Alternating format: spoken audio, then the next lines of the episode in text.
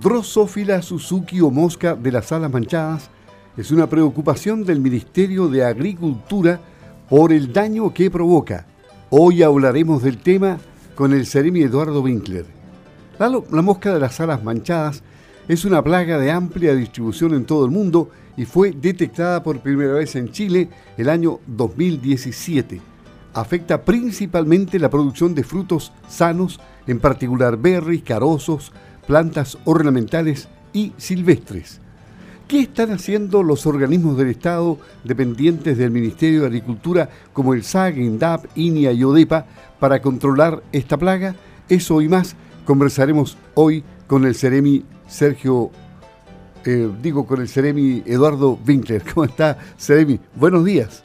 Hola, muy buenos días Luis. Muchas gracias por este contacto y la posibilidad de contar lo que estamos haciendo como Ministerio de Agricultura para tratar de mitigar los efectos de la drosófila de Suzuki. Pero primero quisiera partir saludando a don Sergio Viles, el nuevo presidente de Sago AG, y reconocer a don Cristian Ants, con quien trabajamos mucho en este periodo especialmente de pandemia.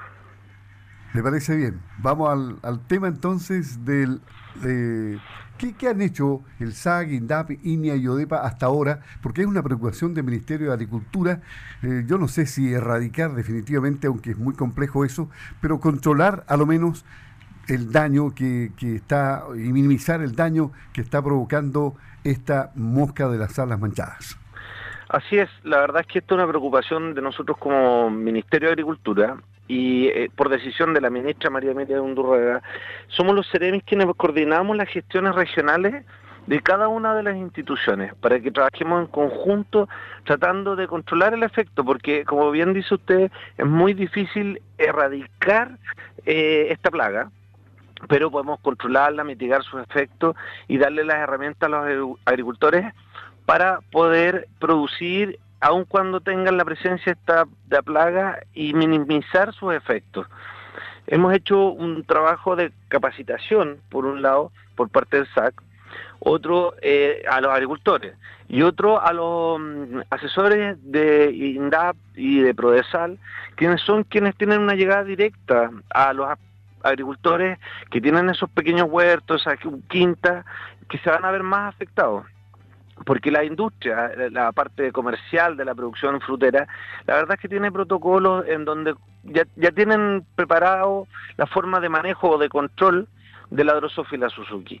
Pero es en los pequeños huertos, en esas personas que de repente hacen una cosecha guinda o de cerezas para vender en la ciudad en el verano, quienes se ven afectados porque no tienen las medidas de control. Ya, y mm, algunas de esas medidas podrían ser el, riego más eficiente, evitar que se apose agua, ¿qué otras?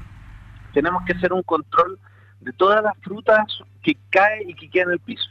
Esa es una fuente donde se instala la mosca, pone su huevo y sale la larva, que es básicamente lo mismo que hace con la fruta sana.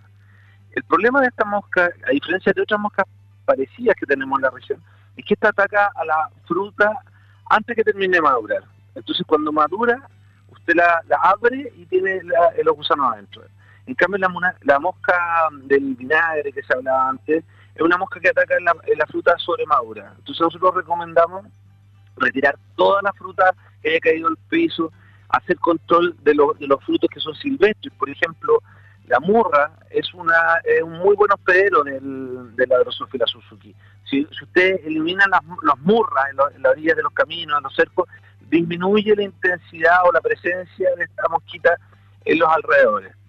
Y tenemos que trabajar eh, también, de hecho lo hicimos ahora, ya iniciamos una mesa de trabajo público y privada con productores de arándanos, de cerezas, en general de todos los frutos de cáscaras blandas, que son los más afectados, con el SAC, con INDAP, con INEA, y estamos buscando llegar em, a donde normalmente no ha llegado la información a veces puede ser un, vecino de un huerto grande, y decirle, oiga, mire, nosotros tenemos la herramienta, nosotros tenemos las capacitaciones para, para que usted pueda controlar, inclusive los mismos vecinos más grandes, productores, están interesados en ayudar a sus, a sus pequeños vecinos que tienen huertos a controlar la fruta, porque es un beneficio para ambos.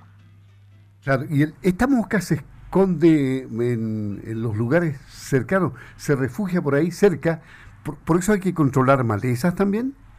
Hay que mantener limpio y una mosca que huela poco. Por eso es que el avance ha sido lento. Si usted se fija, hace el año pasado escuchamos de problemas en la región, en la parte más norte de la provincia de Osorno, pero creemos que ya este año va a ir avanzando hacia el sur, porque, porque vuela poquito y vuela bajo. Entonces, si mantenemos limpio, o por ejemplo en los huertos eh, perdón, cerecero o frutales más grandes, le ponen unas pequeñas cortinas, o sea, cortinas bien finitas, y con esas se controla el avance de la mosca hacia el, hacia el huerto. En general, la limpieza, la eliminación de la fruta sobremadura y, y quitarle las condiciones eh, de, desarrollo de la mosca es una de las medidas que por un lado no tienen ninguna consecuencia para negativa para la producción y por otro lado controla a la mosca propiamente tal. En una de las regiones del centro se destinaron más de 300 millones de pesos, 360 más o menos para que el SAG realice vigilancia fitosanitaria. ¿Aquí cómo estamos en recursos? Mire, aquí estamos, a ver, lo que pasa es que la, hay regiones más de la zona central que no habían sido tan afectadas y que recién están identificando la presencia real eh, en cada comuna de la mosca. Aquí esto ya se hizo hace un par de años ya quedó claro que tenemos la presencia de la mosca, hemos estado en, distintas comunas, en distintos huertos, seguimos haciendo vigilancia, vigilancia al azar en ciertos huertos, pero hoy en día ya estamos enfocados en tratar de controlar esta plaga. Ya, ya no es posible eliminarla de la región, entonces queremos controlarla y aprender a trabajar y es por eso que estamos con los agricultores en estas mesas público-privadas haciendo esfuerzos conjuntos para mitigar su esfuerzo. Esto, y yo lo comparo con la producción de papas. Eh, hoy en día, si, si, quiere producir papas, tiene que saber trabajar con, para controlar el tizón. Bueno, o como lo que nos ha pasado con la chaqueta amarilla, que hoy en día ya gente que ni siquiera tiene grandes frutales, sino que tiene alguna huerta, eh, o, un jardín, pone trampas para atrapar la chiquita amarilla y, disminuir su presencia. Y eso es lo que deberíamos llegar a hacer más adelante todos como, como habitantes de esta región y de este país. La, la, poda, la poda, por ejemplo, de cerezos y arándanos para airear el, eh, el, frutal, despejando las ramas inferiores, me parece que, según se dice, es también importante. Es, eso parte, sí, de un conjunto de medidas que, que son eh, evitando usar los químicos, agroquímicos, eh, ayudan a controlar, a disminuir la presencia. También se puede controlar con agroquímicos, pero nosotros estamos apostando a un control más integral y tratar de evitar al máximo el uso de pesticidas en, el manejo de, esta mosquita.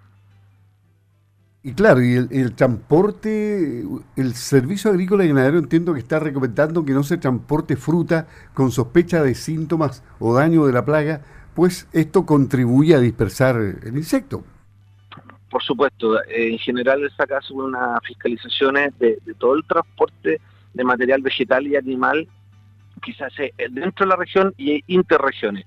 Tenemos barreras como el caso de, de las papas, por ejemplo, que aquí somos una zona libre de algunas plagas cuarentenarias y el SAC está permanentemente haciendo fiscalizaciones en puntos de la carretera, inclusive de internos dentro de, los caminos más rurales, y están fiscalizando, eh, bueno, la presencia de plagas y también que no se hagan traslados en zonas que están de mayor eh, contaminación de la plaga, digamos.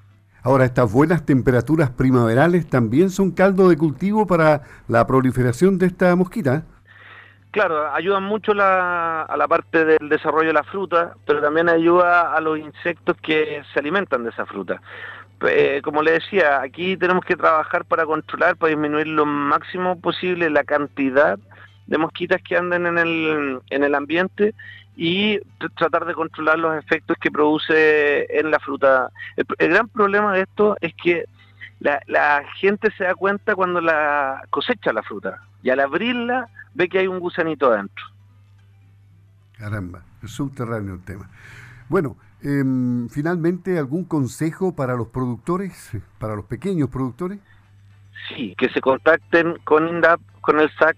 el SAC ha generado mucha información, unos folletos que son muy claros, muy didácticos, de cómo manejar esta plaga, cómo controlarla y cómo poder producir frutas, sobre todo enfocados en los de cáscaras más blandas, eh, en forma que el producto no se ve afectado por la mosca Drosophila Suzuki. Tenemos la información, tenemos los, eh, los contactos de la gente para las capacitaciones y si quieren que ah, los capacitemos, tenemos los funcionarios disponibles y estamos trabajando en esta mesa público y privada con las eh, asociaciones de producciones, productores de arándano y de cerezo, en general, con cualquier agrupación que quiera que les demos material eh, de formativo o eh, capacitaciones, nosotros estamos abiertos a hacerlo y preparados con gente que sabe mucho de este tema. Muy bien, Seremi. Todos contra la drosófila Suzuki.